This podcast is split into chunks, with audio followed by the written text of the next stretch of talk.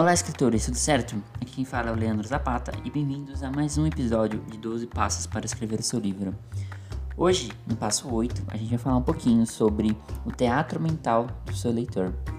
Quando uma pessoa vai assistir um filme no cinema que é uma adaptação de um livro, elas não sempre dizem que elas gostaram muito mais do livro.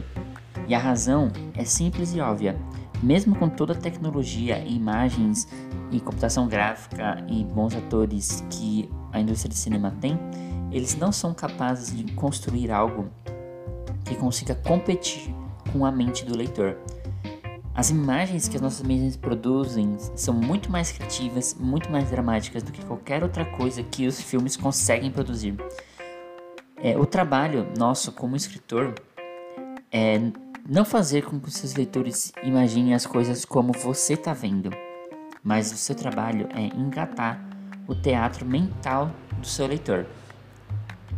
A ideia aqui é você dar apenas o bastante para que essa, esse projetor mental, digamos assim, né, consiga produzir uma boa imagem. E é ali que a magia vai acontecer. Então existem muitos autores, inclusive Alguns muito famosos, como Tolkien, por exemplo, que são é, um pouco criticados por fazerem descrições muito complexas e muito detalhadas daquilo que está acontecendo nas histórias deles.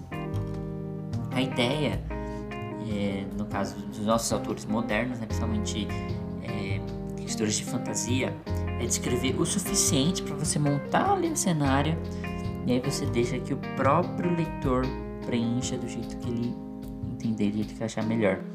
Então, por exemplo, ao invés de você descrever cavalo tinha pelo preto, no, a crina, não sei o que lá, é, enfim, ao invés de você dar todos os detalhes sobre o cavalo, não, fala só que era um cavalo preto, um garanhão preto. Então, uma palavra já muda totalmente a ideia que o seu leitor vai ter na mente.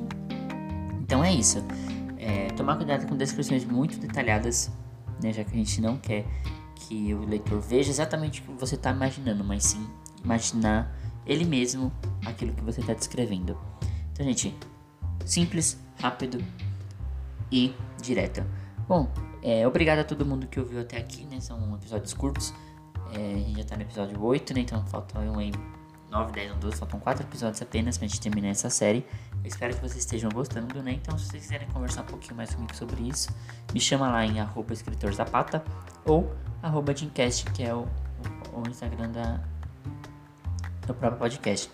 Então, galera, muito obrigado a todos, um forte abraço e nos vemos em breve.